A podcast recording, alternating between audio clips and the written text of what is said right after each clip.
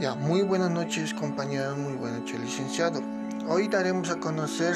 sobre los principios de contabilidad generalmente aceptados, en la cual les explicaré tres de estos principios, en la cual el primero es el principio de evaluación de costo, el segundo el principio de devengado y el tercero el principio de uniformidad. En el primero, en el principio de evaluación de costo, es el principal aspecto de este principio que es el de registrar el costo histórico, es decir, el costo del activo, pero más, el costo de adquisición de estos activos, es decir, que puede incurrir en otros costos. se, debe tener en, se debe tener en cuenta entre estos otros costos el gasto de transporte que puede incurrir la empresa o también el gasto de el gasto que puede incurrir para el funcionamiento de, este activo en la empresa. Ya, como ejemplo tenemos de que la empresa Dulcitos adquirió una maquinaria para la producción de dulces, es decir, de dulces y caramelos, en la cual esta maquinaria costó alrededor de 2.500 bolivianos, pero esta maquinaria lo compró en, la, en el departamento de Santa Cruz. Ahora la empresa va a incurrir en un costo de de transporte porque va a tener que transportar desde, desde el departamento de Santa Cruz hasta, hasta el departamento de La Paz donde se encuentra la empresa, que va a incurrir en un gasto de 500 bolivianos. Además va a incurrir en un costo, en un gasto de en un gasto de funcionamiento, es decir, para poner en funcionamiento la maquinaria ah, tendrá un costo de 200 bolivianos, en lo cual eh, en los estados financieros de la empresa se tendrá que poner el valor de, esta maquinaria que será de 3.200 bolivianos. ¿Por qué? Porque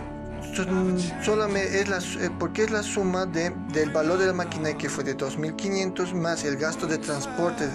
que fue de desde Santa Cruz hasta La Paz que fue de 500 bolivianos y el, y el gasto que incurrió en poner en funcionamiento que es de 200 bolivianos. Ya. Con el segundo principio que es el de devengado, son todas las variaciones que existen en el ingreso y egreso, que son para establecer el resultado económico que compete un periodo sin considerar si ya se cobró o no. Como, como ejemplo tenemos que se llama el consumo de luz que puede tener una empresa, que por como ejemplo podemos tener el del mes de julio la factura de la, a la empresa que le llegó fue en el mes de agosto, pero por, pero por lo tanto, que se llama la empresa va a poder pagar en el mes de agosto, pero se registrará y se contabilizará como un ingreso, pero que se consumió en el mes de julio, porque fue en ese mes donde se consumió en sí el gasto. En el tercero tenemos la, el principio de uniformidad dado que nuestros dado que nuestra legislación actual vigente nos permite realizar varias o diferentes criterios para poder contabilizar nuestras transacciones económicas de una empresa de nuestra empresa. Como un ejemplo tenemos de que de que si no digamos una empresa digamos una